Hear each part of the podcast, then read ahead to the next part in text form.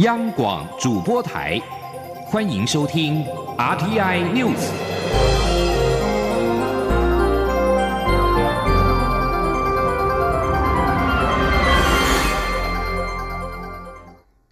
各位好，我是李自立，欢迎收听这一节央广主播台提供给您的 RTI News。二零二零大选倒数二十几天了，选战的造势也更趋紧凑。蔡英文总统今天下午出席全国女医师后援会催票大集合的活动。总统致辞时表示，选战剩下二十多天，这绝不是乐色时间，而是凝聚所有力量，呈现台湾人的决心，大声的告诉全世界台湾人的选择。他呼吁大家为了保护国家、保护主权，明年一月十一号都要站出来投票。另外，民进党副总统候选人赖清德。今天在出席一场反送中纪录片的座谈会时，也表示，在香港区议会的选举中，代表香港人民的泛民主阵营能够获得压倒性的胜利，主要就是因为年轻人站出来扛起了香港未来的责任。他呼吁选民勇敢以选票支持他们，让台湾持续成为民主的灯塔。记者欧阳梦平的报道。民进党副总统候选人赖清德十五号下午出席关于反送中的纪录片《自由飞》座谈会。他在致辞时表示，当初英国将香港交给中国时，香港人没有权利决定自己的命运，所以现在要如此打拼。而台湾这一代，就是因为有过去几十年的努力，拥有今天的民主，所以应该要珍惜、守护台湾的民主与自由。赖清德认为，香港泛民主阵营之所以能在区议会选举中获得压倒性胜利，主要因为年轻人站出来，不仅站上街头第一线抗争，也在这场选举中成为候选人，扮演关键的角色。他并指出，民进党这次同样提名了十几名优秀的年轻人，他呼吁台湾的选民也能以选票支持。他说：“今日的台湾哈，要成为明日的香港，而不是让。”今日的香港变成明日的台湾，就差别在哪里呢？就是说有没有年轻人愿意出来扛责任？那既然有年轻人愿意出来扛责任，那我们敬请大家也要勇敢的啊，用我们神圣的选票支持年轻人，让台湾成为民主的灯塔，持续照耀香港，让香港能够成为今日的台湾。赖清德在会前受访时也指出，受到中国威胁、影响与压力最大的国家就是台湾，所以国际社会都在关注台湾这场选举会不会和香港一样展现出智慧与勇气。中央广播电台记者欧阳梦平在台北采访报道。国民党总统候选人韩国瑜今天则是到高雄大寮区靶场射击打靶，象征打击韩黑。对于民进党立委管碧林的“高雄人对不起台湾”，以及内政部次长陈宗彦指政党票投小党恐怕浪费选票等发言，韩国瑜则批评，这都显示了民进党掌握权力的傲慢。记者刘品希的报道。选战倒数时刻。蔡英文总统十四号与副手赖清德南下高雄，宣布大南方大发展、南台湾发展计划。国民党总统候选人韩国瑜丝毫不敢大意，十五、十六号连忙回防高雄，上午出席村里长挺韩大会，下午则到黄埔新村亲自体验并宣传黄埔新村民宿的情况，之后再到大寮区靶场打击韩黑。韩国瑜在教练指导下，戴上护目镜、耳罩。在射击第一发时说：“我先把一四五零给干了。”韩国瑜接连射击三发，被韩阵营视为是分别击毙一四五零国家机器与断交锁国。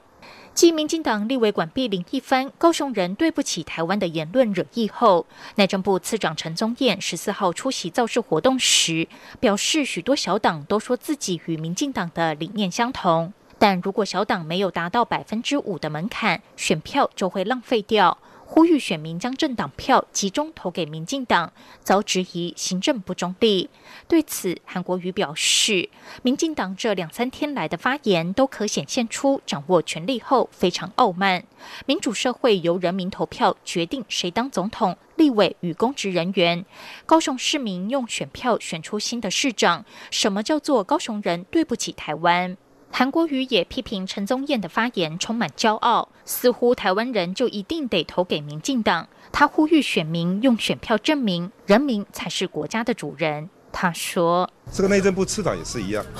我们民主政治的可贵就是百花齐放，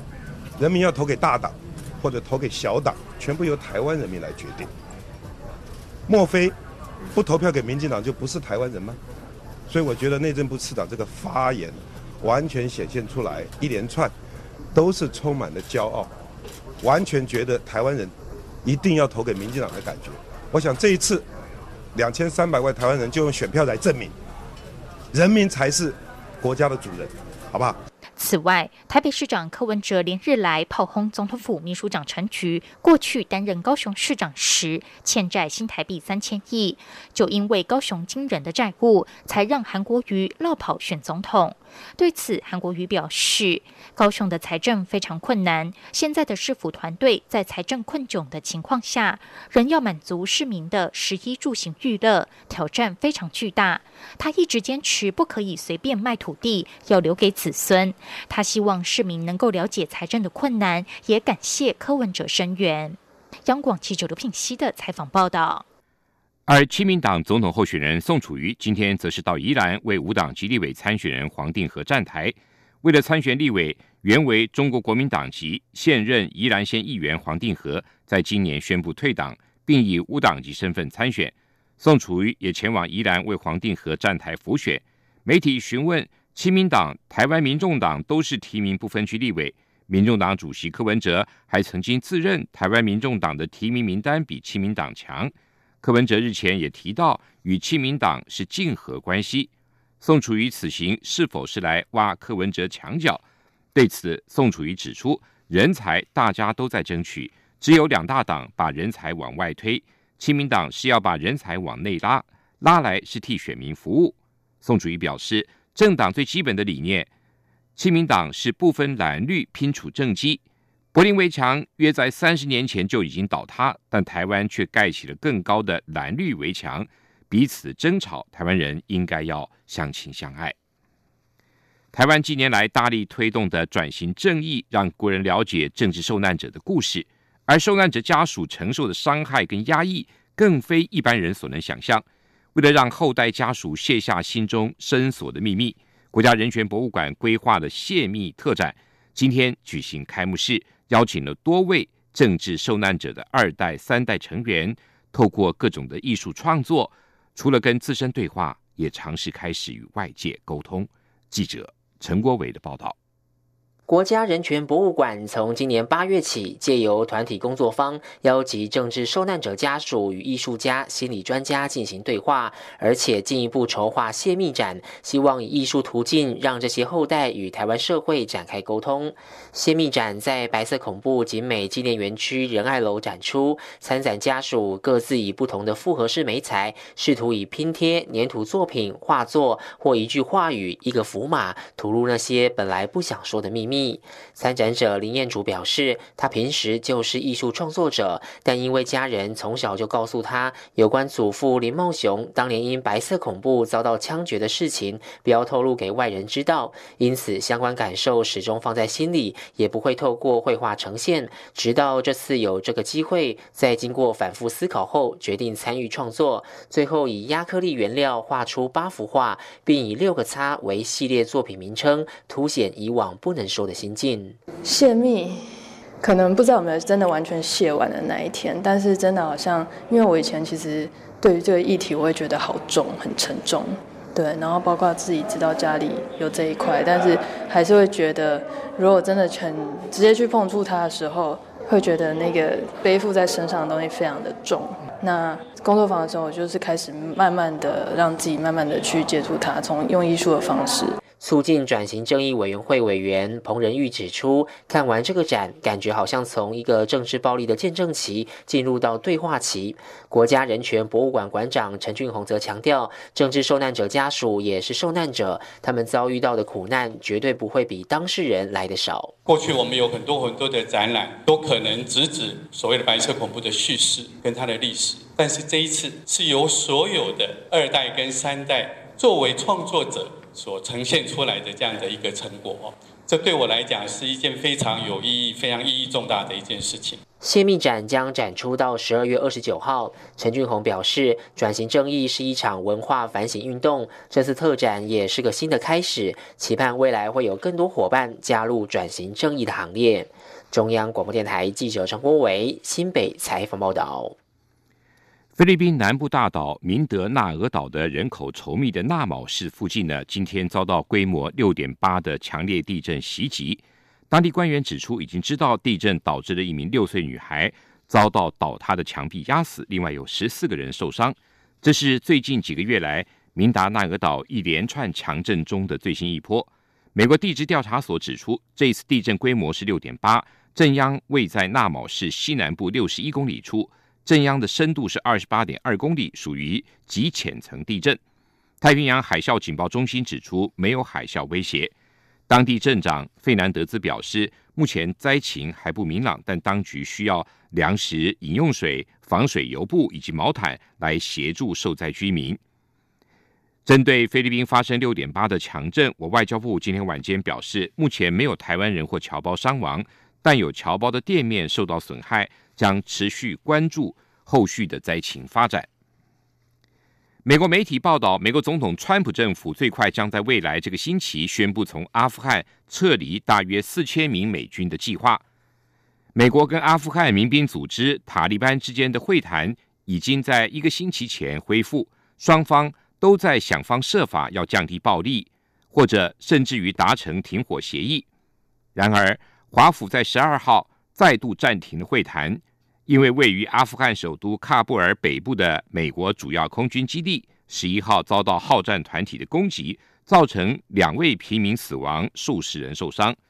目前，美国在阿富汗派出了一万三千名的军队。美国国家广播公司引述三名现任跟前任美国官员的话指出，川普政府打算宣布从阿富汗撤离四千名美军。阿根廷新政府十四号下令加征大豆、小麦和玉米等农产品的出口关税，从原来的百分之七上调到百分之十二，并且将牛肉出口关税从百分之七调高到百分之九，以提高税收，避免即将到期的庞大主权债务违约。这项措施势必对这个谷物出口大国的农民造成影响，已经引发不满。政府处理谷物出口登记政策的办公室十六号将关闭，而届时新关税将会到位。阿根廷农民对于政府下达命令的方式加征出口关税感到十分失望，因为政府艾伯托选前承诺会与农民合作发展新政策。阿根廷有庞大的债务，即将在二零二零年到期，并且必须达到严格的财政目标。这是国际货币基金二零一八年跟前总统马克里所达成的五百七十亿美元备用贷款条件的一部分，而总统艾伯托表示，阿根廷跟国际货币签基金所签订的协议必须要重新谈判修改。在世界各地被迫流离失所的人数持续攀升之际。首届全球难民论坛十七号将在瑞士的日内瓦登场。这次峰会的目的是号召世界提供难民具体的新资源。发行社报道，全球难民论坛正式开幕时，距离联合国大会去年通过全球难民契约正好满一年。全球难民契约期望建立一套更可预期而且公平合理的方法，来提供援助给难民以及收容难民的社区。这次论坛形式为历来首见，各国元首、政府部长、商界领袖、人道主义者跟难民都将齐聚一堂，一同集思广益，并且承诺给予难民更有效的援助。截至二零一八年年底，全球因为战争、暴力情势跟迫害而流离失所的人数将近七千一百万人，其中近两千六百万人跨境逃亡，沦为难民。联合国难民事务。副高级专员克勒孟兹强调，预料各界将就具体行动做出多层面的承诺，在教育、聘雇、能源跟其他领域帮助难民和其收容国。以上新闻由李自力编辑播报，谢谢收听。这里是中央广播电台台湾之音。